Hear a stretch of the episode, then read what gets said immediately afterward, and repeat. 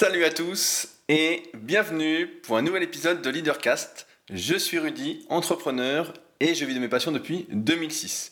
Aujourd'hui, c'est un épisode un peu particulier car je ne serai pas tout seul. Avant de vous dévoiler mon invité, je voulais euh, vous dire qu'aujourd'hui, malheureusement, je ne pourrai pas répondre à vos commentaires puisque j'enregistre ce podcast en avance. Euh, profitant de la venue de mon invité à la Villa Superphysique, ça fait maintenant 5 jours que nous vivons sous le même toit. Euh, c'est ça, 5 jours, et il reste encore 3 jours. Euh, donc je vais l'interroger dessus. Je voulais juste vous rappeler que j'ai écrit une formation gratuite à tous ceux qui m'écoutent régulièrement et qui voudraient savoir comment avoir des idées, comment être sûr que son idée est porteuse. Euh, j'ai écrit une formation où vraiment j'ai mis le paquet, je peux dire vraiment que j'ai mis le paquet. Et donc elle est gratuite et c'est le premier lien dans la description. Donc euh, je vous invite vraiment à la suivre. Elle est sans engagement et je ne vais pas vous harceler de mails comme euh, la plupart de ceux qui vous prennent votre email. Il y a juste 5 emails que vous allez recevoir. Donc c'est le premier lien et normalement, vu les retours que j'en ai, ça va vraiment vous aider. Donc aujourd'hui, podcast un peu spécial puisque je suis avec Bart. Salut Bart. Salut Rudy. Alors Bart, qui es-tu? Eh ben écoute, euh, on s'est rencontrés via la voix du podcast, puisque moi aussi j'ai un podcast qui s'appelle euh, Extraterrien et dans lequel euh, j'interviewe des, des, sportifs. Et bah, je demande à tes auditeurs aujourd'hui de m'excuser pour cette voix un peu rocailleuse et sexy, qui n'est pas ma belle voix de radio, puisque effectivement hier nous avons fait une petite balade. Et il semblerait que j'ai attrapé un petit rhume, voilà.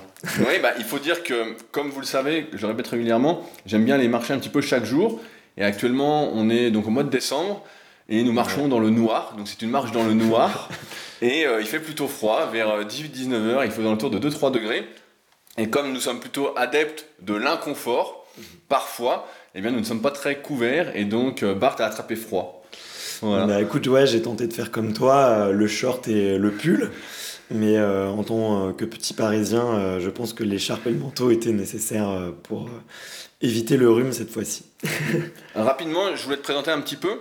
quel âge tu as? J'ai 29 ans là. ton podcast extraterrien se concentre sur l'interview de champions. Donc, as eu des, on va revenir après, mais des champions olympiques, des champions du monde, etc. Vraiment des personnes qui ont vraiment réussi dans leur domaine. Et je voulais savoir, toi personnellement, est-ce que moi je connais la réponse, mais tu pratiques du sport et qu'est-ce qui t'a amené justement à t'intéresser un peu à ces champions justement? Est-ce que c'était pour ta pratique personnelle, pour t'améliorer? Ou euh, c'était plus euh, parce qu'il n'y avait pas encore de podcast sur euh, les champions? Bah, c'est un petit peu un mélange des deux. Je vais te dire, moi je fais du, sport depuis, depuis tout petit. J'ai des parents très très sportifs. Hein. J'ai notamment ma mère qui a fait le Tour de France féminin, mon père qui a fait les championnats de France en judo en junior.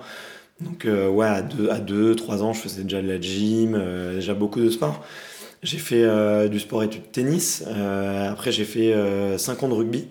Donc c'était principalement avec mon école d'ingénieur et aussi avec des, des, copains qui jouaient en club où j'allais jouer le week-end vraiment pour m'amuser.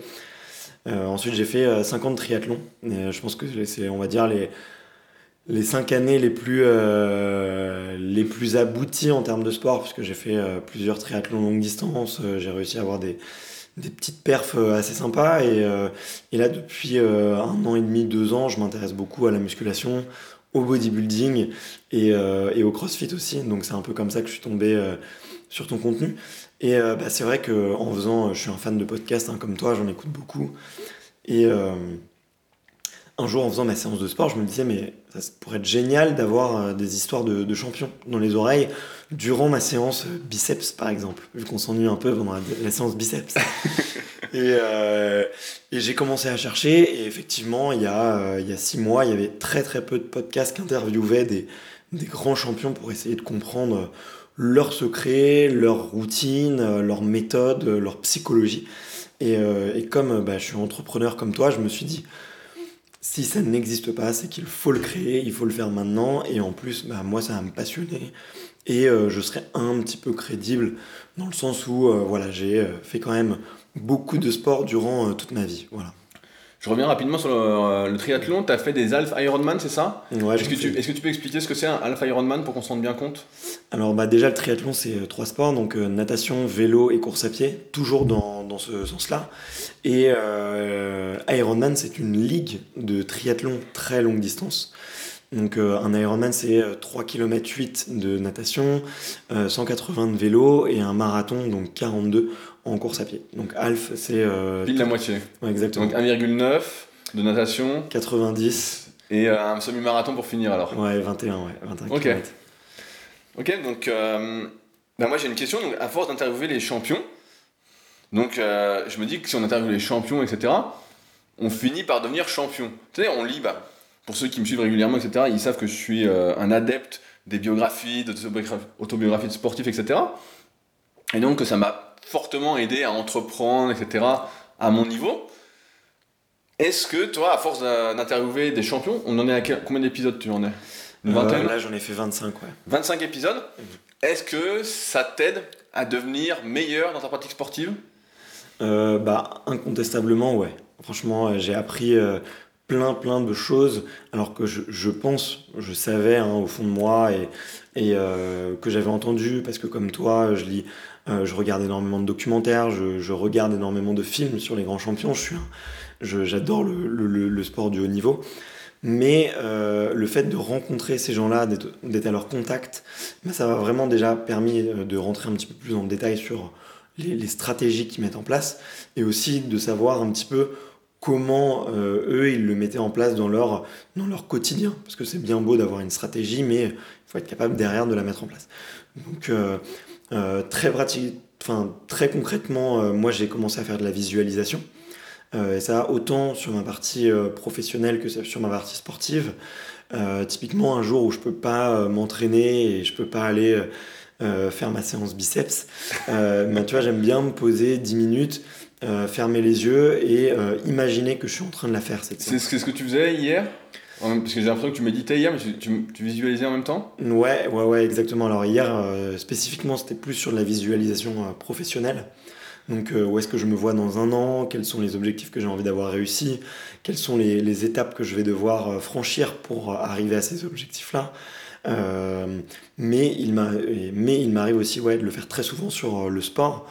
Et euh, bah, d'ailleurs, j'avais lu une étude de bodybuilder qui le, faisait le jour où les jours ils s'entraînaient pas et bah, les résultats étaient hyper probants hein. ils avaient ils arrivaient à continuer leur progression donc ça c'est vraiment la, première chose que, que j'ai mis en place non mais c'est vrai que j'avais remarqué je crois que j'en parlais il y a deux semaines j'ai remarqué je repensais à la période où je progressais le plus en musculation, etc. Et c'est vrai que c'était des périodes où je visualisais énormément avant la séance. là, c'est ce que j'essaye de refaire en notant mes objectifs sur un papier. Parce que quand tu as un objectif qui n'est que dans la tête, tu le vois moins, donc il est moins concret. Et donc là, quand je note, ça me permet de revisualiser. En fait, je me vois faire. C'est un travail que je fais un peu inconsciemment. Je prends pas vraiment le temps, mais euh, ça se fait parce que je suis motivé, donc je le fais euh, comme ça. Et donc forcément, bah, j'y arrive après. Hmm. Après, professionnellement, j'ai jamais fait. Mais euh, parce que je fais des trucs un peu plus naturellement, on est un peu opposés sur le truc, mais j'avais une question avant d'attaquer sur les secrets des champions, entre guillemets. C'est quoi un champion? Qu'est-ce que c'est? Parce qu'aujourd'hui, moi, il y a beaucoup de personnes qui m'écoutent qui me disent voilà, c'est quoi la réussite, etc. Et un champion, de ma définition, c'est quelqu'un qui réussit à l'extrême dans un domaine, un peu comme un entrepreneur à succès. On va prendre Steve Jobs, a réussi avec Apple, tu vois, c'est un truc, c'est juste une ligne droite. Et aujourd'hui, on est un peu à un carrefour en train de se dire c'est quoi réussir? Et j'ai l'impression que ces champions-là, c'est vraiment les extrêmes en fait, et c'est justement d'être un extrême qui fait que ils sont euh, ces exceptions en fait qui nous poussent peut-être qu'à nous à notre niveau à faire mieux entre guillemets. Toi, comment tu vois euh, Qu'est-ce que c'est un champion pour toi? Euh, bah, bah, déjà, tu as tout à fait raison de dire que c'est un peu une, une, définition un peu subjective. On a, on a tous sa vision de la réussite, on a tous sa vision de, du champion. je pense que effectivement, derrière euh, la notion un peu générale du champion, c'est euh, voilà peut-être euh, le grand sportif qui a surclassé les autres pendant plusieurs années et qui s'est démarqué un peu par son style. On voit, on a regardé tout à l'heure un champion comme Hicham El Guerrouj, je pense à, à, Rafael Nadal ou à, Roger Federer, qui se démarquent vraiment de leur style. On peut, on peut penser à Zidane, qui avait un style aussi complètement à part. après, moi je rencontre des champions, c'est des gens qui vont au bout de leurs rêves euh, sportifs. Il y en a certains, c'était de devenir champion olympique. D'autres, euh, ça va être de euh, traverser l'Antarctique à pied. ils sont tous un peu champions de leur manière, dans le sens où ils ont eu un rêve et ils ont mis plusieurs années, ils ont fait les sacrifices et ils ont tout mis en place pour y arriver. Et c'est ça pour moi un champion. C'est avoir un rêve et faire tout pour le vivre. Là, ça, tu parles de sport, mais c'est pour moi, quand tu dis ça, ça se rejoint aussi dans l'entrepreneuriat, en fait, dans le fait d'entreprendre. Pour ceux ont mon livre, qui viennent de se le procurer, je reviens promis prochainement vers vous pour euh, avoir vos retours là-dessus. J'ai pas mal de questions pour voir si je peux l'améliorer, faire d'autres choses. Mais euh, pour moi, être un champion, c'est aussi au quotidien, en fait. Tu parlais de discipline, euh, tu parlais de sacrifice. Moi, j'ai pas l'impression que ces personnes-là, quand je les écoute, et je trouve d'ailleurs que c'est super ton podcast extraterrien parce que je trouve que ça manque d'interviews. Moi, j'ai connu une époque, et j'aime bien raconter des vieux trucs, des anecdotes de vieux, mais dans les vieux magazines de musculation que j'avais, tu avais des interviews vraiment très très longues, en détail, etc. Et progressivement, ces interviews se sont amenuisées. Bien sûr. Dans le sens où il y a eu, à la fin, on posait plus que des questions superficielles au mec du style quel est ton film préféré, euh, quelle est ta pizza préférée, tu sais, des trucs où en as, on en a rien à foutre en fait de tout ça. c'est vrai, on s'en fout. On voudrait savoir comment le mec s'entraîne, comment il a fait, etc. Et euh, j'ai raconté comment on s'est euh, contacté. Donc, vous êtes nombreux à m'écrire régulièrement, etc. Par chance, vous m'écrivez tous plutôt bien, mais il arrive parfois que des gens m'écrivent un peu au hasard et écrivent comme des cochons. ah c'est vrai, ils écrivent un peu, euh, euh, pas, en verlan, mais euh, voilà, en SMS, langage SMS. donc moi, j'aime pas du tout ça. Et donc, tu m'avais fait un mail parce que tu organisais une rencontre sur Paris pour justement les podcasteurs sportifs. donc, plutôt vis-à-vis de mon autre podcast, le Super Physique Podcast, pour qu'on se rencontre, etc. Et ton mail était plutôt bien, donc je t'avais répondu. Je m'étais dit, ah, un type qui écrit bien. et je connaissais pas Extraterrien à l'époque. Ouais. Et on me dit, bon, bah, je vais, je vais pas venir à Paris exprès pour une soirée, mais euh, je vais écouter le podcast. Et c'est vrai que j'ai retrouvé un peu ce que je voyais à l'époque, c'est-à-dire, tu vas, comme c'est des podcasts et que c'est des formats plutôt longs, on apprend vraiment, en fait, à, comme tu dis, à connaître un peu leur quotidien, après, de ce qu'ils veulent bien nous dire, mais on arrive à voir. Donc, tu parlais de sacrifices, et moi, j'ai pas l'impression, quand je les écoute, qu'il y a des sacrifices. J'ai pas l'impression qu'il y a un. Pour moi, le sacrifice, c'est plus. Il y a une notion de regret qui va avec. Tu vois, c'est euh, je me suis sacrifié pour rien. Alors que si tu es champion olympique, par exemple, ou tu as atteint ton objectif, jamais tu penses sacrifice. Je vois beaucoup ça en, musculation par rapport à ma partie coaching. Euh, tous les gens qui me contactent maintenant pour être coach, etc., parlent pas de sacrifice. Ils, ils ont un objectif et l'objectif est tellement important, entre guillemets, que euh, les sacrifices qui pourraient être vus par d'autres n'en sont pas. Est-ce que tu penses que les champions que tu interviews voient les sacrifices euh, c'est une très très bonne question. Euh, alors, je, certains sportifs sont conscients de ce à côté de quoi ils passent, euh, ou ont peut-être des amis ou un entourage qui est moins sportif, du coup, ils ont un peu l'impression de se séparer peut-être. Ça peut arriver. Mais c'est vrai que tu as entièrement raison de le dire. pour la majorité, en fait, ils ont un objectif ils savent exactement ce qu'ils doivent faire parce que généralement ils ont, ils ont un entraîneur, euh, des coachs, des préparateurs, des, médecins, et qui leur expliquent tout simplement toutes les tâches qu'ils doivent mettre en œuvre pour devenir euh, champion, pour devenir les, meilleurs dans leur discipline. Et du coup, euh, toutes les tâches ou toutes les activités qui sortent de ce périmètre-là, et ben en fait, ils les regardent même pas. Ils n'en sont même pas conscients. Donc quand tu parles d'aller manger une pizza ou, ou ou effectivement euh, sortir le soir avec les copains, si euh, eux, ça leur permet pas en fait de, euh, de se rapprocher de leur objectif, ils ne le regardent pas. Et je pense que tu vois, c'est très important de, comprendre ça, tu vois, un petit peu notre, comment notre dopamine et notre système de récompense fonctionne. Je pense qu'il y a beaucoup de, gens qui vont dire bah voilà, je vais aller au, je vais, je vais aller au restaurant, je vais manger une grosse pizza, je vais boire une bonne bière, ah, je vais être repu, je vais avoir un petit coup dans le nez tiens, je vais être content, et ben en fait, eux, euh, leur système de récompense, c'est euh, la compétition. C'est le jour où ils vont monter sur le podium, c'est le jour où ils vont, ils vont chanter la Marseillaise, euh, c'est le jour où ils vont pouvoir pleurer dans le bras de leur famille. Et tu vois, leur système de, on va dire leur système cérébral qui, qui rattache leur, leur objectif comparé à leur quotidien, et ben en fait il est vraiment différent du nôtre. Et je pense qu'on est tous capables de mettre ça en place. Mais c'est vrai que quand on est euh, dans le commun des mortels, eh ben on, voit ça un petit peu euh, comme des, sacrifices, d'où mon terme. mais c'est intéressant ce que tu dis parce qu'on en parlait justement euh, hier. Cette, tout le monde parle de il faut profiter de la vie, de l'instant présent, etc. Et euh, on discutait et tu me disais, mais en fait, pour vraiment être heureux, finalement, il faut que tu diffères en quelque sorte la récompense. Ouais. Parce que si tu ne travailles pas, tu te dis, bah moi je vis au jour le jour, etc., et que tu construis rien, mais en fait, tu n'as jamais rien de construit, donc tu es obligé de te mettre un peu dans ta tanière, entre guillemets. Tu, tu disais, les champions sont conscients qu'ils passent à côté de certaines choses, etc. Pour avoir vécu, entre guillemets, comme un sportif de niveau sans avoir le niveau hein, pendant des années avec la musculation, euh, moi aussi je voyais tout ça, mais j'ai pas l'impression que je passais à côté de quelque chose. Je voyais les autres faire, et j'avais pas cette envie de faire ça en fait. Et j'avais pas l'impression que c'était mieux.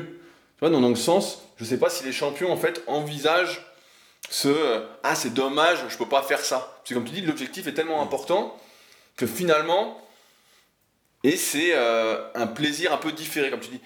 Je sais pas si tu te souviens dans, tu l'as lu ou pas, Influence et manipulation peut-être de Cialdini. Bien sûr. Souvent, je parle de, il y a une petite étude dedans sur des gamins à qui on donne des bonbons. Ouais, ouais, tu ouais. t'en souviens? Dans la voiture, ouais. Et euh, je sais plus sur la voiture, mais en, gros, c'est tu donnes un bonbon. Si vous la connaissez pas, je vous la rappelle. On prend des enfants, on leur donne un bonbon, on dit voilà, voici un bonbon. Si vous attends, si une heure avant de le manger, t'en auras un deuxième. Et ils ont vu que ceux qui arrivaient à différer la récompense, entre guillemets, qui attendaient une heure pour en avoir deux bonbons, bah dans la vie réussissaient mieux parce qu'ils arrivaient justement à différer ce truc-là. Moi j'aime bien expliquer ça dans le sens où le plaisir, tout ce qui est émotionnel, etc., si tu n'arrives pas à l'associer à la raison, en fait, en fait, tu n'arriveras jamais à faire quoi que ce soit. Parce qu'il y a des trucs, quand tu es entrepreneur, là, je te vois bosser et tout euh, à fond. Moi, tu me vois écrire tous les matins, etc. Il y a des matins, j'ai pas envie d'écrire. Tu n'as pas envie d'écrire toute la journée, d'être crevé, etc. Tu n'as pas envie de bosser autant. Mais tu sais que derrière, tu vas être super content d'avoir fait le truc, en fait. Tu vas être super content d'avoir réussi à atteindre ton objectif en tant que petit champion que nous sommes. Mais euh, je sais pas si c'est mieux, euh, mais beaucoup de personnes en fait, je pense, ne comprennent pas cet état d'esprit du champion parce que elles manquent un peu d'objectif en fait. Elles n'ont pas d'objectif. Et si t'as pas d'objectif, à un moment on disait, euh, il y a toujours des citations à la con, tous les chemins mènent à Rome. Mais en fait, si tu sais pas que tu veux aller à Rome, tu iras jamais à Rome en fait. Et je pense que beaucoup de personnes, et c'est peut-être votre cas si vous nous écoutez aujourd'hui, bah, manquent d'objectif. C'est pour ça qu'au début je parlais de ma formation gratuite. Dedans, je vous aide, il y a une partie qui est assez longue, qui vous aide à déterminer vos objectifs, ce qui compte pour vous, etc. Et à voir si euh, derrière, ça peut être porteur en tant qu'entrepreneur. Mais tu vois, c'est ça, c'est le manque d'objectifs. Sans objectif, pas de plan. Donc finalement, tu vis au jour un peu, au jour le jour. Et tu dis oui à tout un peu. Tu dis oui, donc il n'y a rien qui... euh, On parlait de sacrifice, donc j'ai une autre question là-dessus, vu que tu en rencontres pas mal de champions. Euh, Est-ce que ces sacrifices, entre guillemets, tous ces trucs auxquels on passe à côté, qu'on diffère, est-ce que ça vaut le coup? Est-ce que ça vaut le coup dans le sens où est-ce qu'on vit Est-ce que les sportifs que j'interviewe vivent de leur passion? J'ai l'impression qu'il y en a beaucoup qui galèrent un petit peu. Euh, je me souviens d'un que tu avais interviewé qui disait euh, justement que lui vivait avec trois fois rien, il essayait de vraiment faire attention, etc. Il donnait des cours en université, mais trois mois dans l'année. Euh, il avait réduit ses besoins. Donc moi, ça me parle beaucoup parce que j'aime bien cette tendance frugaliste. Euh, c'est un des chapitres dans mon livre The Leader Project sur le frugalisme, à différencier un peu du minimalisme, qui Ouais. est euh, vraiment à la mode, mais qui n'est pas euh, ce qui me parle le plus. Mais est-ce qu'ils en vivent? Et d'autre part, s'ils ils en vivent pas, comment ils font pour subvenir à leurs besoins, en fait, pour réussir, en fait? Tu te souviens, je sais pas, il y a eu des documentaires comme ça, je crois que c'était sur France 2 ou France 3 à l'époque, où tu avais des champions d'athlétisme qui n'étaient pas tout en haut, mais qui étaient en équipe de France et qui justement étaient obligés de travailler à côté, Ouais, bien sûr. etc., qui galéraient, qui disaient Regardez, je peux pas m'acheter une nouvelle paire de pointes. Donc je pense que c'était vraiment exagéré pour, euh, pour le documentaire. Le mec avait des pointes trouées. Une paire de pointes en athlétisme, ça coûte 100 balles. Donc Ouais. euh, le mec travaille un peu, il économise, il attend son anniversaire ou Noël. On va lui offrir ça, une paire de pointes. Donc est-ce que les mecs, finalement, est-ce que ça vaut le coup d'être champion? Ah, c'est c'est une très bonne, euh, c'est une bonne question. Euh, alors déjà, je pense qu'il y a trois types de champions. Il y a euh, les superstars qu'on connaît tous, qu'on voit tout le temps à la télé, qu'on voit dans les pubs, euh, qui sont multimillionnaires. Hein. J'ai pas, besoin de citer leur nom parce que vous les connaissez. Euh, généralement, ils sont regroupés dans, les sports euh, qui nous plaisent le plus, hein, comme le football, le tennis, le rugby. Donc ça, c'est la première catégorie. Donc eux, on va vraiment les mettre à part. Ensuite, il y a la deuxième catégorie qui est ceux qui ont la chance de rapidement trouver soit un contrat pro, soit un sponsor, et qui leur permet, on va dire, de toucher entre 2000 et 3000 euros par mois pour que tous leurs frais, on va dire, vitaux soient payés et pour le reste, ils se débrouillent. Et ensuite, derrière, il y a la troisième catégorie. pourquoi ils sont dans cette troisième catégorie? Peut-être qu'ils ont eu un petit peu moins de, chance, parce que la chance fait aussi partie du, du, talent. Peut-être qu'ils ont eu, ils n'étaient pas là au bon moment, au bon endroit mais euh, où eux, ils doivent vraiment tout mettre en place pour euh, bah, soit avoir un job, soit trouver eux-mêmes euh, des partenaires. Et je, peux te dire que eux, c'est la grande majorité, c'est la majorité invisible. c'est si tu vas dans l'équipe de France d'athlétisme, vu, que c'est le sport dont tu parlais, il y en a énormément qui sont dans ce cas-là et qui ont besoin de, de, de, se financer. Et quand tu vas dans plein d'autres sports, peut-être un petit peu moins médiatiques, là il n'y a pas souvent, il y a pas longtemps, j'interviewais Alexandra Arekia dans, le karaté. Elle est cinq fois championne du monde de karaté dans sa, dans sa discipline. Et, euh, et à côté de ça, elle a été obligée de faire euh, voilà, une, une, campagne de crowdfunding, de demander de l'argent à ses proches.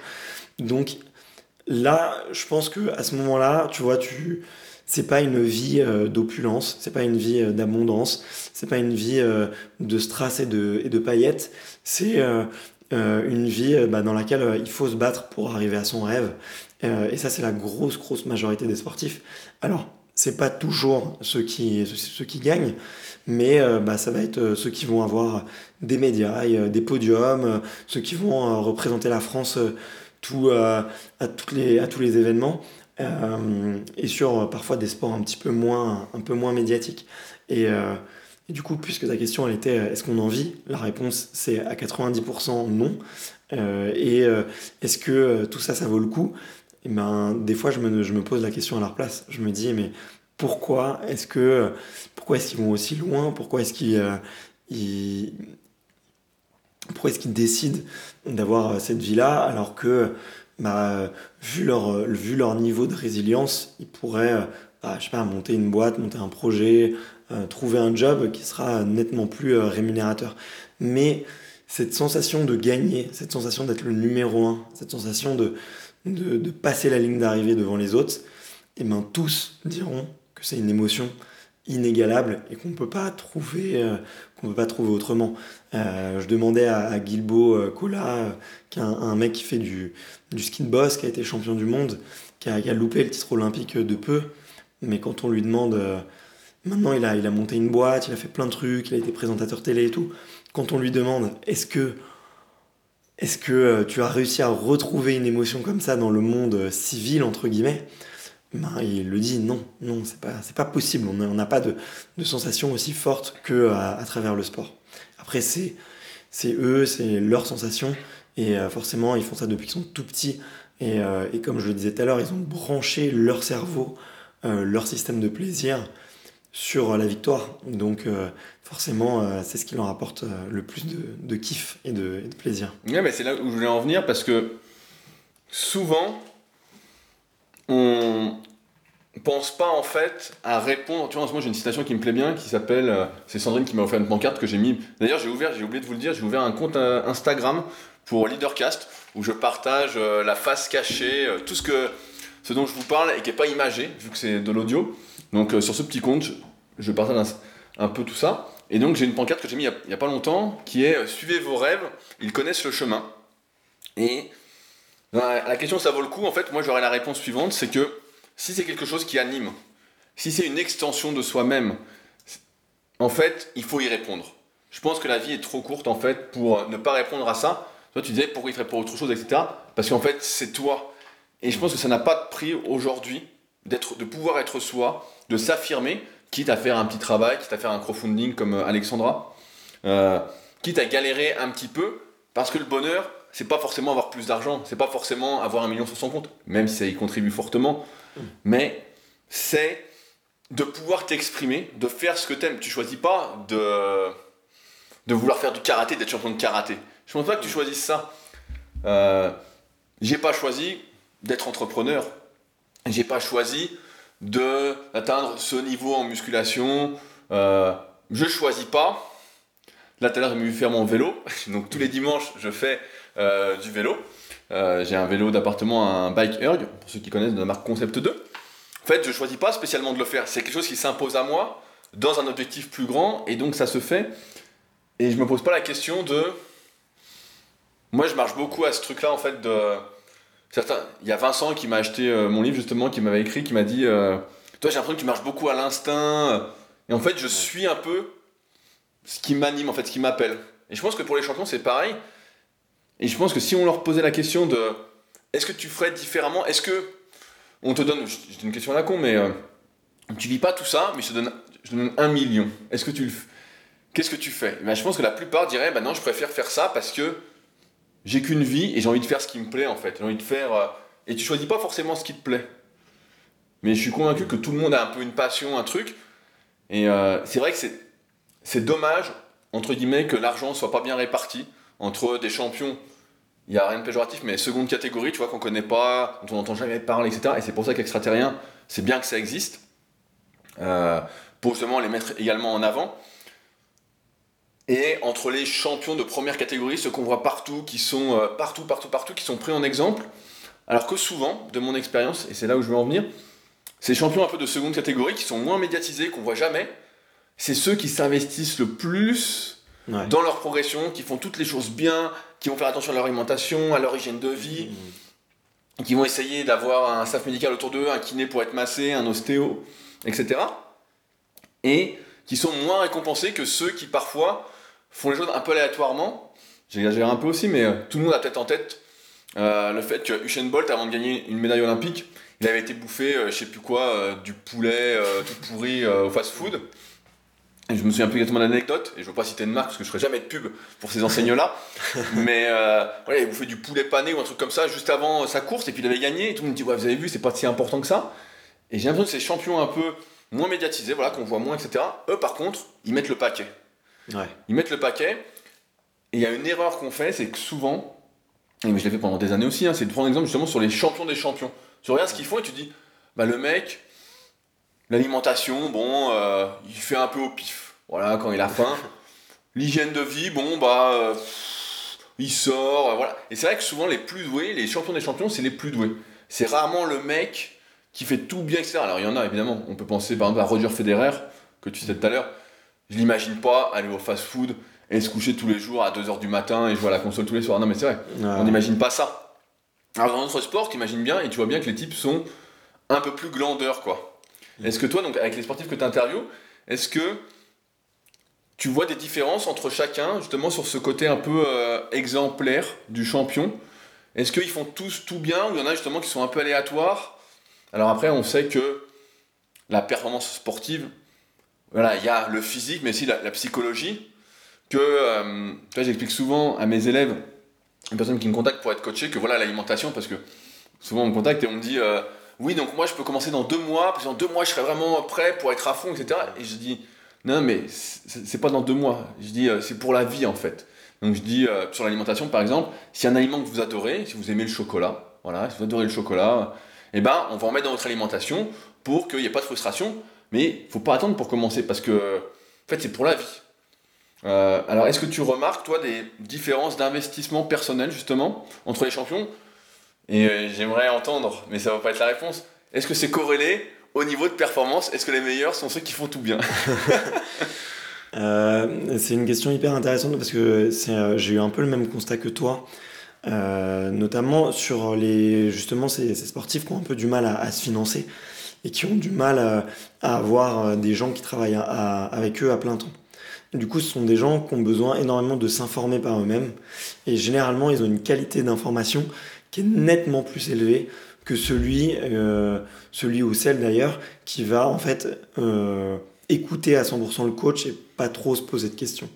et on le voit du coup souvent dans les sports euh, nettement moins euh, médiatique. Euh, tu vois, je, pensais, je pense au biathlon avec Vincent Defrane, je pense encore à Alexandre Arikia dans, le karaté ou, ou, à, ou à Francky Batelier dans, dans, le triathlon. Ce sont des, des gens qui, en fait, vu qu'ils sont tout seuls, ont besoin d'avoir toutes ces connaissances médicales, sportives, mentales euh, dans, leur panier euh, et ils doivent les acquérir tout seuls. Donc généralement, ce sont des gens qui euh, ont un gros, gros, gros niveau de connaissance hein, pour, pour les sportifs. Alors, te dire que que, ils ont, que ça va être les meilleurs. Bah, en tout cas, ceux que je t'ai cités, oui. Parce qu'ils ont tous un moment au moins été champions du monde ou champions olympiques. Donc ça montre que ça marche. et et, mais après, bah, je pourrais pas te dire euh, officiellement après pour, pour ceux qui. Il veut pas se mouiller. pour ceux qui terminent quatrième au pied du podium parce que euh, bah, j'en ai pas encore vu euh, sur mon podcast. C'est vrai que j'essaye d'aller voir vraiment des gens qui ont gagné en fait, qui ont, réussi à passer cette barrière de cette barrière mentale de je peux le faire, je peux être numéro un. Et bon, du coup, je digresse un peu sur un autre sujet, mais c'est quelque chose que je vois très très très souvent. C'est comment est-ce que je fais pour être euh, passé du, euh, mec ou, de la nana qui est, dans le top 10 mondial, qui est avec l'élite, et euh, comment je fais pour devenir numéro 1. Et être numéro 1 versus je fais partie des meilleurs, ça n'a vraiment, vraiment rien à voir. C'est vraiment il faut passer un espèce de cap mental et je me suis beaucoup renseigné là-dessus, ça s'appelle le syndrome de, la gagne, le syndrome d'avoir peur de gagner, avoir peur de, d'aller sur le podium sur la première marche, avoir peur de, de pleurer quand, quand, on entend la Marseillaise, avoir peur de, de, parler euh, dans le micro devant une cinquantaine de journalistes, avoir peur de d'avoir plein de fans, bah, il y a des sportifs qui l'ont. Euh, et généralement, en fait, les, les sportifs qui arrivent à, passer ce cap-là, c'est qu'ils ont fait une grosse euh, remise en question mentale par rapport à ça. Et ça, je trouve ça hyper intéressant, la démarche un peu de se dire, ok, j'ai un blocage, j'arrive à être troisième, j'arrive à être deuxième, mais j'arrive pas à être premier. Comment est-ce que je fais? Et du coup, je vais essayer de m'entourer d'un préparateur mental.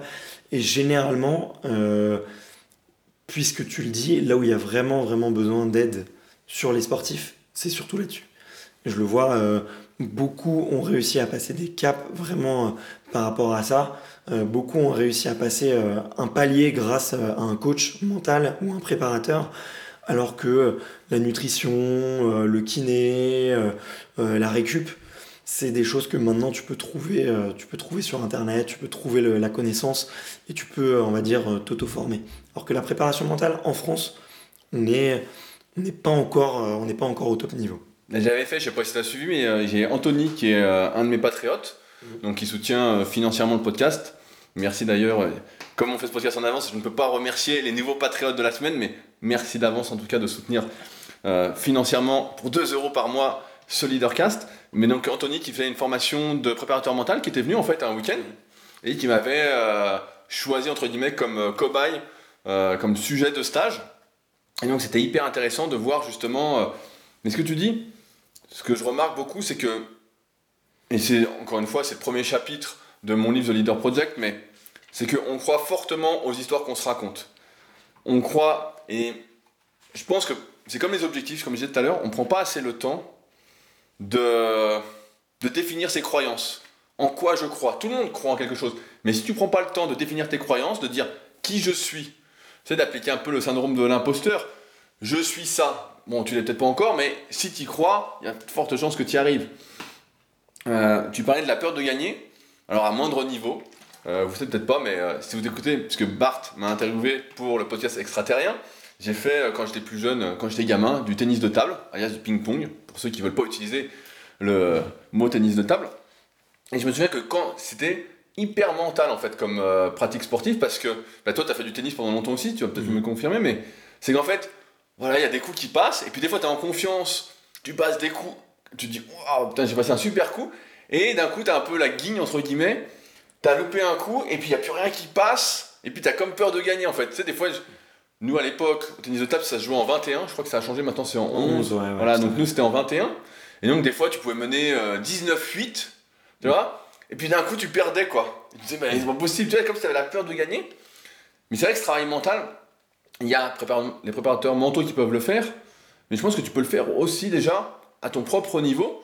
Moi, c'est quelque chose que j'essaye vraiment d'inculquer dans mon livre, mais c'est de vraiment prendre ce temps en amont pour dire voilà, qu'est-ce que je veux faire, qu'est-ce que je crois? Euh, dernière fois, j'écoutais un podcast, je sais pas si c'est le tien ou pas, mais quelqu'un disait, c'est un truc dans le sport, euh, qui disait on n'a jamais vu quelqu'un avec trop de confiance en soi. Ouais, c'est Vincent Defrane. Voilà, bah, c'est ça. ça. Donc c'était super, j'ai trouvé que cette phrase était géniale parce que c'est vrai que en France, j'ai l'impression, ça se voit beaucoup moins, tu vois, avoir été au Canada plusieurs fois, etc. Il y a beaucoup moins ça. Mais ici, si tu dis je suis le meilleur, tu dis je vais être, car je suis le meilleur, tu es obligé de te dire je suis le meilleur, pas je vais être, je suis le meilleur, même si tu l'es pas, car si tu l'es pas surtout, les gens vont dire ouais, lui il crâne, il est arrogant, etc. Alors qu'en fait, c'est un peu la méthode couée. Si tu te convaincs du truc, je suis le meilleur, je suis le meilleur, je suis le meilleur. Et si tu te le dis, bah, c'est plus facile après ensuite de mettre les actions en place pour l'être. Si tu dis je veux devenir euh, joueur de foot professionnel, voilà, on va prendre le, cliché, bah tu vas agir. Je, je, suis joueur de foot professionnel, tu vas agir comme un joueur de foot professionnel, comme toi tu l'imagines. Tu dis voilà, le matin je vais me lever à telle heure, voilà mon premier entraînement, ensuite je mange ça, je fais ma récupération active, hop, je recommence l'après-midi. Donc tu vas faire toutes les actions. Et si tu ne fais pas ce travail en amont, encore une fois, c'est comme définir ses objectifs, bah, je pense en fait que tu es roulé. Et c'est vrai que ça, on n'a pas d'éducation là-dessus. C'est pour ça que je trouve que c'est vraiment intéressant de lire des autobiographies de sportifs, d'entrepreneurs, etc. Parce que tu te rends compte que euh, finalement, ce sont des personnes comme toi, moi, comme tout le monde en fait. C'est juste qu'à un moment, elles ont tellement cru en elles qu'elles ont fait ce qu'il fallait, et que finalement, si elles l'ont fait, bah, toi, tu peux le faire en fait. Et euh, si tu lis pas, en fait, je trouve que beaucoup de personnes ne lisent pas. Voilà, c'est le vrai problème. Aujourd'hui, c'est vraiment la mode des vidéos, etc. Moi, je suis beaucoup plus tourné vers la lecture. J'ai du mal. Toi aussi, je crois, à regarder des vidéos. tu me disais, t'as du mal à regarder des vidéos Ouais, j'arrive pas. Voilà, c'est difficile et c'est pour ça qu'on fait faire le podcast tous les deux. Moi, j'aime bien écouter, mais j'aime pas. J'ai l'impression que l'image nous distrait, en fait. Voilà, sauf si c'est pour montrer voilà, un exercice en musculation, comme je veux faire sur YouTube. C'est pour montrer vraiment quelque chose. Mais si c'est pour juste filmer sa tronche, ça n'a aucun intérêt. Ça voilà, je me souviens, j'ai une anecdote. Quand on faisait des vidéos avec Arnaud dans mon ancien appartement, euh, je mettais des posters au mur et un coup j'avais enlevé un poster et ça avait enlevé un bout de peinture, tu vois. et donc ça faisait, ça faisait en dessous c'était euh, du, du placo, donc euh, je sais plus, ça faisait noir ou violet, ouais, je sais plus trop. Et donc il y a des gens à chaque vidéo qu'on faisait, donc on expliquait un truc qu'on aurait pu faire en podcast, hein, ça durait 20-25 minutes. Mais il y a toujours quelqu'un, ou deux, trois personnes qui disaient Oui, il y a, y a un trou noir dans le mur, ça me perturbe. Et donc qui passait à côté en fait du vrai message, tu vois. Qui passait à côté du truc. C'est pour ça que je pense vraiment que la lecture ou l'audio, une tâche à la fois en fait. C'est vrai, on en revient un peu à tous ces sportifs, c'est euh, une tâche à la fois, un pas après l'autre. On parlait dans. Euh, justement, c'était ma prochaine question, c'est. On parlait dans ton podcast quand tu m'interviewais de constance. Et c'est marrant parce que ce matin j'ai écrit un article et euh, j'avais déjà marqué le mot constance à la fin, en disant la constance qui va vous amener à progresser à moyen et long terme. je me demandais qu'est-ce qui pousse, selon toi, ces personnes à continuer. Tu sais, on disait avant d'être champion, elles sont dans le top 10 mondial, elles voient que ça, ça passe pas, elles n'y arrivent pas. Alors peut-être qu'elles font ce travail mental, etc. Mais qu'est-ce qui fait qu'elles continuent en fait? Et pourquoi elles continuent? Je vais même aller plus loin, une fois qu'elles ont gagné. Bart, pourquoi elles continuent Pourquoi elles continuent, quand elles sont. Elles voient que elles n'arrivent pas sur le moment à être. On peut dire que ça, voilà, on peut prendre un exemple, mais ça fait 10 ans qu'elles ont une carrière, ces personnes. Et euh, elles gagnent toujours pas. Voilà, elles sont 5e, euh, 6e. Voilà, donc pourquoi elles continuent? Et ensuite, une fois qu'elles ont gagné, pourquoi elles continuent? Bah, Il y, a, plusieurs choses. la première, je pense, c'est euh, le rêve. Je pense que c'est des gens, depuis, depuis très longtemps, ils ont un rêve, ils ont un objectif. et le, le, l'envie d'arriver à ce rêve-là, bah, généralement, dépasse tout ce qu'on peut, tout ce peut penser. si je reviens sur Usain Bolt, Bon, bah, peut-être que euh, les, euh, euh, les gens, quand il a gagné son record du monde avec sa médaille olympique, peut-être que les gens vont dire il va s'arrêter. En fait, peut-être que son rêve, lui, c'est de gagner trois Jeux Olympiques. On ne le sait pas. Donc, généralement, le rêve est toujours bien au-dessus de l'objectif réalisable, on va dire, entre guillemets. Ensuite, il y, y, a une autre chose, et qui va un peu raccorder avec le point que tu disais juste avant, c'est être le meilleur versus être meilleur. Je pense qu'il faut, euh, et les sportifs le font très bien, il faut ne surtout pas se comparer aux autres. Et le fait de se comparer aux autres, ça va nous pousser à vouloir euh, faire un peu mieux que les autres et pas forcément se concentrer sur soi.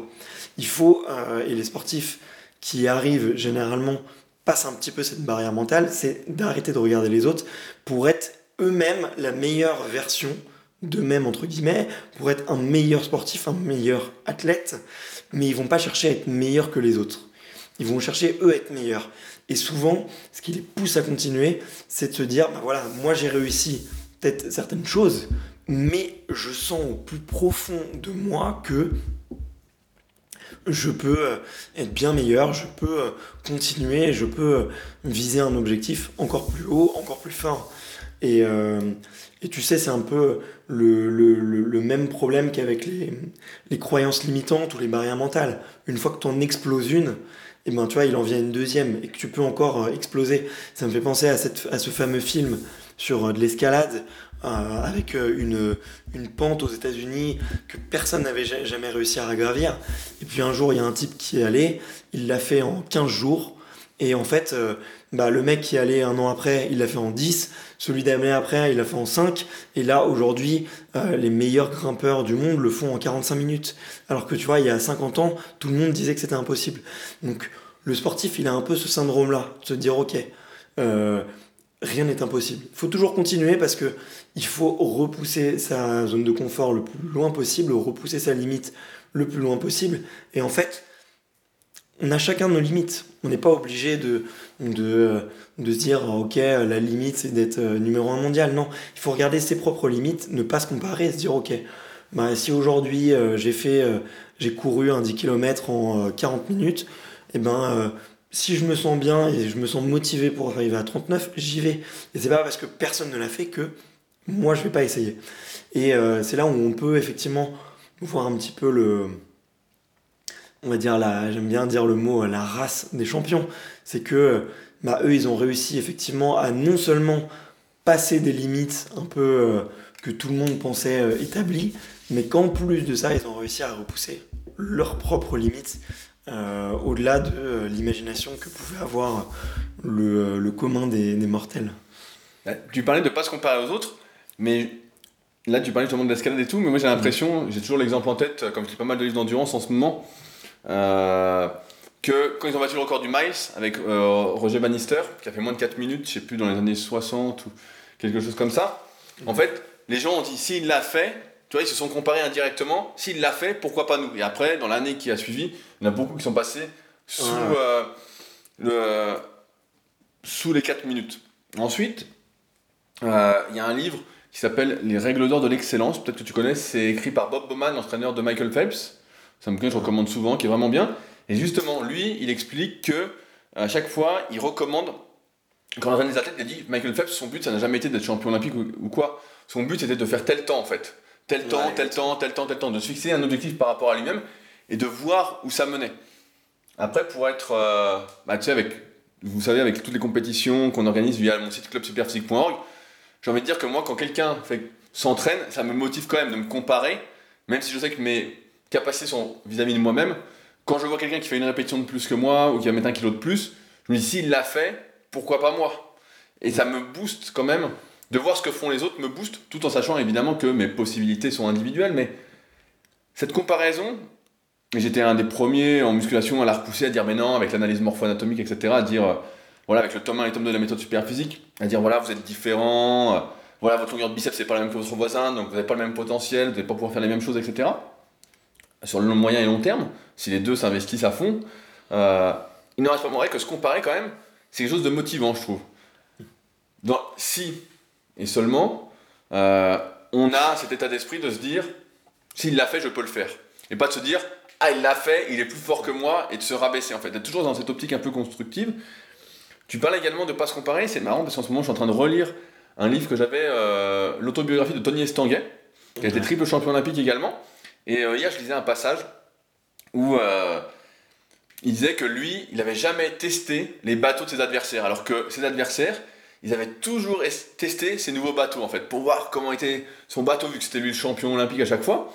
Il testait son bateau etc. Et lui n'avait jamais testé les bateaux des autres en fait. J'étais tellement centré sur son amélioration à lui en fait. Euh, et il y avait cette notion un peu de plaisir personnel, de pagayer, de réaliser des pas des figures mais de s'arrêter à temps, de tout faire etc. Qu'il euh, n'avait pas ce truc justement de comparer aux autres. Et c'est vrai que peut-être que l'erreur c'est de vouloir comparer sur des détails, en fait, peut-être des détails vraiment. Euh, peut-être que tu peux te comparer sur un truc global, vois, une performance globale, dire voilà, il a fait ça, moi j'en suis là, et ça peut te mhm. motiver, et ça doit te motiver à dire bah moi je peux le faire aussi, plutôt que de dire ah il est plus fort et c'est foutu, plutôt que de se dire. Euh, d'analyser la performance en fait, de se dire voilà, il a fait tel temps, telle euh, performance, parce qu'il avait les nouvelles chaussures. Tu vois, ça me fait penser au vapor 4% là, qui existe en athlète. Alors que si tu commences à pénaliser sur tous les détails, bah là tu peux, c'est comme en musculation ou même dans l'entrepreneuriat, on peut chercher plein de façons différentes de réussir entre guillemets, mais il y en a une qui va plus te correspondre encore une fois. Normalement, il faut juste la suivre et pas essayer de copier justement les autres dans les moindres détails, tu vois. Mm. Et je pense que c'est un peu pareil euh, à haut niveau. Et j'avais une autre question, c'est que, pareil, j'entends souvent dans l'extraterrien, et c'est un truc qui m'intéresse parce que euh, j'atteins régulièrement certains de mes objectifs. Et il y en a beaucoup qui ont un, peu le blues une fois qu'ils ont atteint un objectif. Je sais plus lequel disait ça dans tes podcasts, mais il y en a un qui avait justement été champion olympique ou champion du monde, qui disait bah, après, qu'est-ce que tu fais? Tu vois, qu'est-ce que tu fais? Alors, tu parlais tout à l'heure qu'il y en a qui avaient des rêves beaucoup plus élevés, mais. Euh, et c'est vrai que moi, c'est une question que je me pose aussi régulièrement, et on en, on en rigolait ces derniers jours c'est euh, quand est-ce que c'est assez? Non, mais c'est vrai, quand est-ce que c'est assez? Quand est-ce que ça suffit? Quand est-ce qu'on peut se dire stop!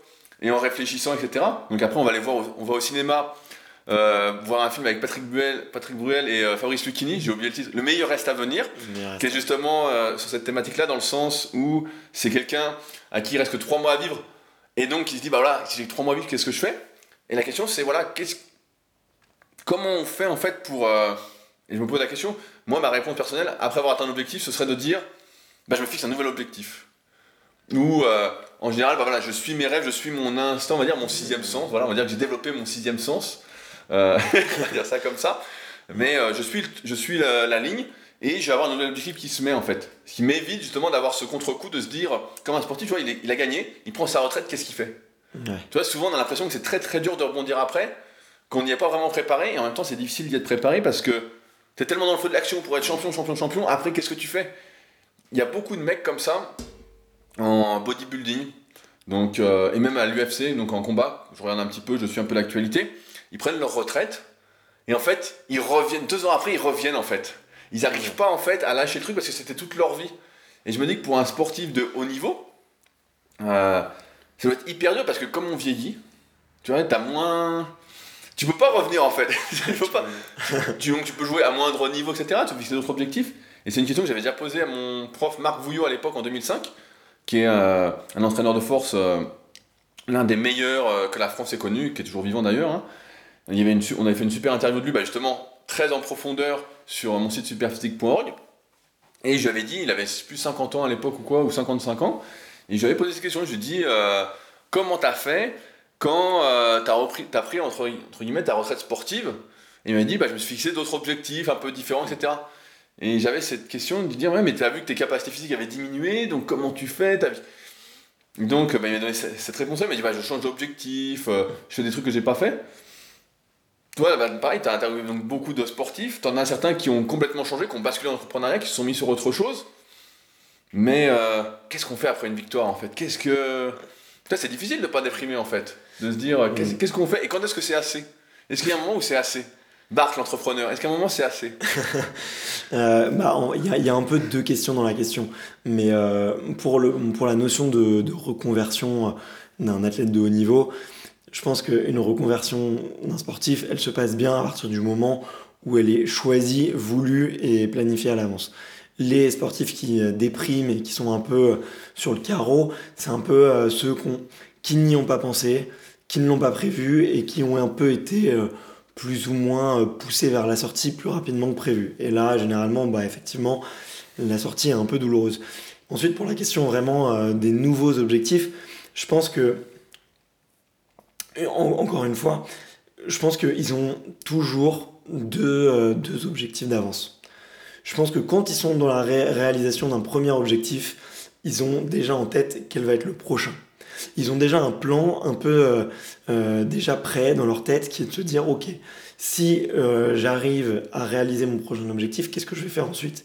Et je pense que vraiment les bons, euh, les bons sports, enfin les, sportifs vraiment qui, qui, marquent, qui rentrent dans l'histoire, ceux qui gagnent euh, les, les, les, Jeux Olympiques, eh ben, ce sont des gens euh, généralement qui ont toujours une petite longueur d'avance. On les, on les voit pas forcément arriver. après, dans le sport, il y a aussi une notion qu'on n'a pas forcément dans le travail, et c'est la notion de, plaisir et d'écoute de son corps. Je pense que les, sportifs, ils ont comme outil de travail leur corps Et du coup, ils sont obligés, bah, effectivement, d'être capables de, de, savoir quand est-ce que le corps dit stop, en fait. Donc, eux, pour répondre à ta question de quand est-ce qu'on s'arrête, eux, ils, écoutent, ils écoutent clairement leur score et, leur score, leur, leur, sport, leur corps, pardon, et, euh, et, ils ont un peu une, une, première partie de réponse. La deuxième, c'est aussi sur, sur le plaisir. Parce que euh, je pense que le, euh, y a, dans le sport, il y a une partie de, de jeu, il y a une partie de, de compétition. Et si t'aimes plus la gagne, si t'aimes plus la compète, ça sert plus à grand chose. Et en fait, il y en a plein qui vont continuer énormément à s'entraîner, qui vont énormément continuer à, à faire de, de, la pratique sportive, mais ils te disent que plus jamais ils voudront euh, euh, partir sur une ligne de départ ou plus jamais euh, commencer une nouvelle compétition. En fait, c'est plus le, le, quota de compétition qui est un petit peu plein, on va dire. Ouais, comme s'ils arrivaient, ils arrivaient à un trop plein. Donc la, réponse c'est il faut anticiper quoi. il faut anticiper, ouais. Il faut être prêt. Euh, mais je qu'il y a l'inverse du crossfit. Il faut pas être prêt à l'imprévu, là, il faut être prêt euh, au prévu. Alors, j'avais une dernière question. Tout à l'heure, tu parlais de la race des champions.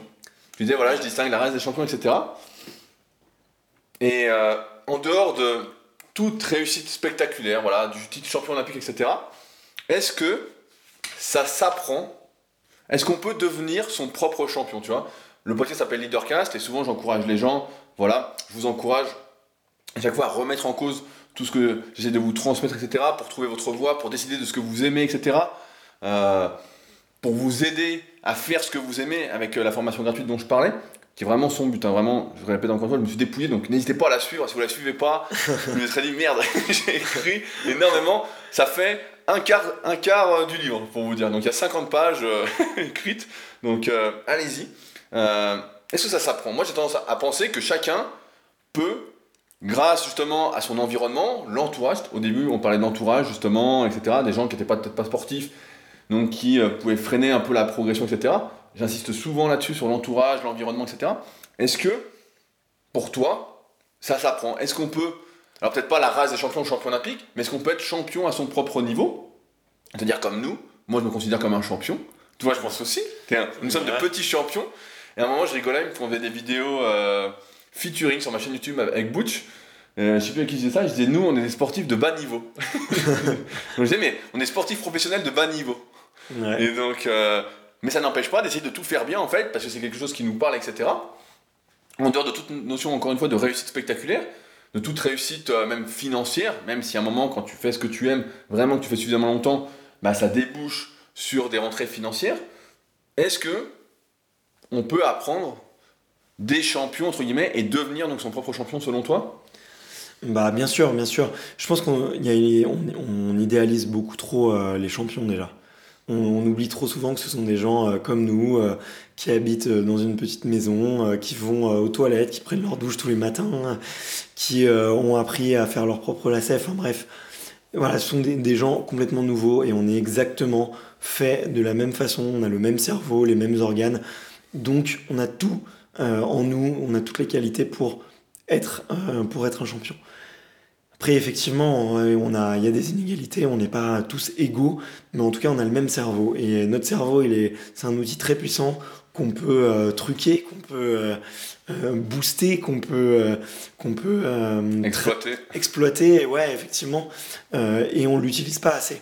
je pense que pour être un champion, il faut, on le disait tout à l'heure, c'est simplement essayer de, vivre son rêve. Et euh, vivre, euh, bah ouais, ça s'apprend au jour, le jour. J'ai un rêve, bah, je me lève du canapé et je le fais. Euh, et effectivement, il y, a plein de choses qui peuvent nous l'apprendre. Effectivement, s'entourer, avoir des bonnes lectures, prendre un petit peu des, des recettes de chacun. Et ouais, bien sûr, ça s'apprend, j'en suis sûr. Donc on est, on est tous de la race des champions finalement. on est tous des champions. ouais, moi, moi j'y crois vraiment. Et c'est quelque chose dans, le, lequel je pousse vraiment parce que je suis convaincu que chacun, même si tout le monde. Il n'a plus de voix. Bart n'a plus de voix. Donc je vais, je vais finir. Mais euh, ouais, je pense vraiment que chacun a au fond de lui ce petit truc en plus. Et il faut juste se trouver, en fait, faire. Euh, on en parlait pareil en antenne. c'est faire sa différence. Tout le monde cherche à copier les autres, etc. Voilà, à dire, euh, tout à je de forme de bateau, au canoë, voilà, ou de chaussures, on veut les mêmes chaussures, nanana. En fait, il faut juste faire sa différence, s'écouter, faire son truc, et agir comme on pense que les champions agissent. Tu vois, moi quand je fais... Euh, un coup, j'avais lu un truc sur euh, un écrivain, et on lui posait la question, c'était comment tu fais pour avoir l'inspiration? Et il disait, bah c'est simple, tous les matins, je me pose à 9h derrière mon ordinateur et j'ai l'inspiration. En fait, c'était devenu une habitude. Et c'est un truc que, bah, que je fais, que tu fais aussi, tu vois, tous les matins, je vois, tu te lèves, hop, t'écris, nanana, moi c'est pareil. Donc, euh, et quand je m'entraîne, pareil, je me dis, qu'est-ce que ferait le champion? J'étais intervenu un coup sur, euh, auprès de jeunes euh, footballeurs au club d'Annecy. Je sais pas si tu avais vu cette vidéo-là, ça s'appelait Graines de champion. Et justement, l'entraîneur m'avait contacté pour. donc, salut Laurent, je sais que tu nous écoutes. Euh, et donc j'étais intervenu et euh, les jeunes étaient, voulaient tous devenir professionnels, etc. Et j'avais dit, en fait c'est très simple, devenir professionnel. Ils étaient fans de Cristiano Ronaldo. J'avais dit, bah, imaginez, et je venais de finir en plus de lire la, la biographie de Cristiano Ronaldo, j'avais dit, quand vous faites quelque chose, demandez-vous ce que ferait Cristiano. Donc on ne sait pas vraiment, mais qu'est-ce que ferait Cristiano? Et vivez, faites comme Cristiano. Et si vous faites comme ça, sans savoir vraiment ce qu'il fait, vous allez, vous allez l'interpréter à votre façon, en fait, à votre sauce. Et ben en fait, on finit par par devenir ce champion en fait. Et peu importe après que derrière il y a des personnes voilà qui sont pas les bonnes personnes à, être autour de vous, qui sont pas le bon environnement, qui vont dire mais ça sert à rien, tu ne seras pas champion olympique, tu ne seras pas cela. Parce que l'important encore une fois, aujourd'hui, et la vie passe très très vite, hein, j'en parlais encore avec un pote il n'y a pas longtemps, c'est de faire ce qu'on aime. Voilà, c'est euh, faire ce qu'on aime et il n'y a personne qui a le droit de remettre en question cela en fait. Et si vous écoutez toutes ces personnes qui vous disent bah non mais voilà tu seras pas champion, tu seras pas ceci, mmh. nanana, ça sert à rien, etc. Non, mais rien ne sert.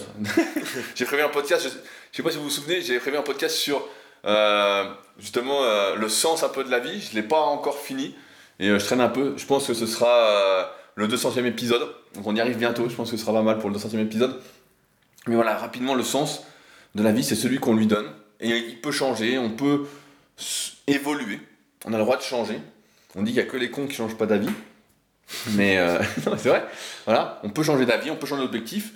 Et en ce sens, euh, voilà, je suis assez convaincu que tout le monde peut devenir son propre leader, au-delà de devenir le leader du monde, parce que souvent c'est interprété comme ça, et c'est pas du tout ça, c'est euh, devenir son propre leader pour avoir la vie qu'on a choisie, et pas celle qu'on cherche à nous imposer. Mais en parlant de ça, là, j'avais entendu une très bonne décision sur euh, qu'est-ce que c'est que le leadership? Et euh, c'était Philippe Gabillier qui a écrit euh, des super bouquins sur la chance. Oui, bah, j'en ai parlé un coup justement. de... Et il dit, lui, un leader, c'est quelqu'un qui est euh, bon dans ce qu'il fait, qui prend plaisir à faire ce qu'il fait et qui a envie de progresser. Donc c'est une bonne définition, je trouve. Voilà, c'est une bonne définition. Bah, ce sera le mot de la fin, moi, que tu veux rajouter quelque chose? Non, ça ira, merci. Donc... Je vais me racheter une voix déjà. Voilà. moi aussi, j'ai plus de voix. On est en train de mourir. On a vraiment marché dans le froid hier. Je pense qu'on a senti à un moment, en fait, on marchait et euh, il, faisait il faisait beau, il y avait le soleil, et d'un coup on a fait demi-tour pour rentrer, et le soleil s'est couché. et le soleil s'est couché, et donc euh, bah là, d'un coup, euh, la température est vite tombée, et bah, de, toute façon, normalement on a cru qu'on était des super-héros, et malheureusement on n'était pas encore aussi bien préparé que ça au froid. Quoi. Ouais, ouais, ouais. il a fait du tout de est cuit. alors, pour ceux qui voudraient écouter les podcasts de Bart, donc c'est extraterrien. Donc je mettrai de toute façon le lien dans la description du podcast où il interview voilà, des sportifs de haut niveau. Euh, bah, c'est hyper intéressant. Donc moi c'est un podcast que j'écoute chaque semaine. Donc euh, dès que quoi ça, ton épisode préféré toi? Bah, Moi j'aimais bien celui-là avec euh, Vincent Defrane, j'aimais bien Jérémy Azou aussi. Parce que comme je prépare les championnats de France de rameur, bah, j'étais curieux de voir ce qu'il allait dire, etc. Mais Vincent Defrane j'aimais bien avec justement sa phrase « On n'a jamais vu quelqu'un avec trop de confiance en soi ». Donc je trouvais que c'était vraiment bien quoi de et c'est vrai parce que moi j'ai souvent eu cette confiance en moi. Même quand j'étais gamin etc parce que ma mère me disait toujours t'es le meilleur mon fils un peu des trucs comme ça. Et euh, peu importe ce que je faisais c'était super. Alors que des fois avec le recul je vois que c'était nul. Vraiment nul tu vois. Ou même quand je faisais de l'athlétisme des fois euh, je finissais une course et donc j'avais pas battu mon corps donc j'étais pas très content.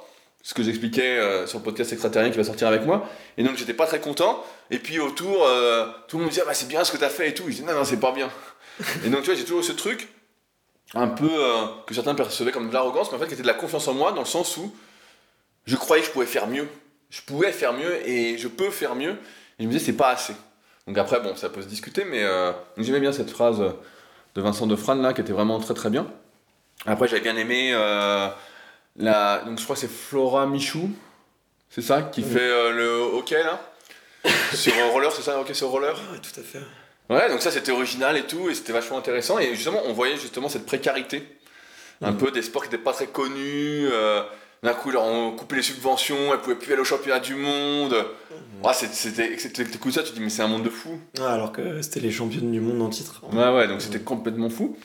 Donc euh, voilà, pour ceux qui veulent retrouver Bart et ses interviews, que je vous encourage vraiment, sinon Bart serait pas là aujourd'hui avec moi pour faire ce podcast-là. Vous savez que je ne me prostitue pas, même contre de l'argent, je ne me renie pas. Et eh bien, euh, donc c'est extraterrien, disponible sur toutes les plateformes de podcast. À ceux euh, qui veulent lire l'article qui va avec ce podcast, donc euh, que je vais écrire pour une fois bah, après le podcast. Donc ça fait longtemps que j'avais pas fait ça, donc bah, c'est directement également dans la description. je rappelle la formation gratuite que je vous invite vraiment à suivre pour ceux qui m'écoutent régulièrement. C'est gratuit, il n'y a pas d'engagement, il faut vraiment vraiment la suivre. Je reviens, je l'ai également dit, vers ceux qui ont, se sont procuré le livre il y a deux semaines au moment où je l'ai sorti, très très rapidement pour avoir vos avis, etc. Parce qu'encore une fois, c'est un travail d'équipe. Et j'espère vraiment que ceux qui l'ont lu, pour l'instant, il est encore disponible, hein, mais pour ceux qui l'ont lu pour l'instant, bah, ça, va vous ça vous a vraiment aidé. Et euh, voir si vous avez d'autres besoins auxquels je pourrais répondre, comment je pourrais vous aider euh, encore un peu plus. Mais normalement, si vous suivez toutes les étapes du livre, eh ben, vous êtes désormais de la race des champions. Non, mais vraiment, je pense vraiment que je suis vraiment très très content de ce livre. Et enfin, un petit appel à l'action. Euh, il semblerait que finalement les notes sur iTunes, sur Apple Podcast servent à quelque chose. Donc aujourd'hui, vous êtes 323 à avoir laissé une note de 5 étoiles sur le podcast euh, Leadercast, qui s'appelle également le podcast de Rudy Koya. C'était le premier nom que j'avais. Euh, donc vous voyez l'inspiration que j'avais au début quand j'ai lancé ce podcast-là. Donc on est à 323 notes. Et donc s'il y en a qui sont sur iPhone qui sont sur Mac et qui veulent bien laisser un petit commentaire, une note de 5 étoiles pour encourager le développement du podcast, eh ben, ce sera vraiment euh, avec plaisir et je les remercie d'avance. Sur ce donc, eh ben, on se retrouve la semaine prochaine pour un nouvel épisode et on sera quoi? On sera peut-être à Noël? On sera peut-être Noël. Donc euh, ce sera le podcast de Noël. Je mettrai peut-être euh, un bonnet pour le faire. Donc merci Bart d'avoir répondu à l'invitation. Merci. Et puis nous, bah, donc, on se retrouve bientôt pour un nouvel épisode. Salut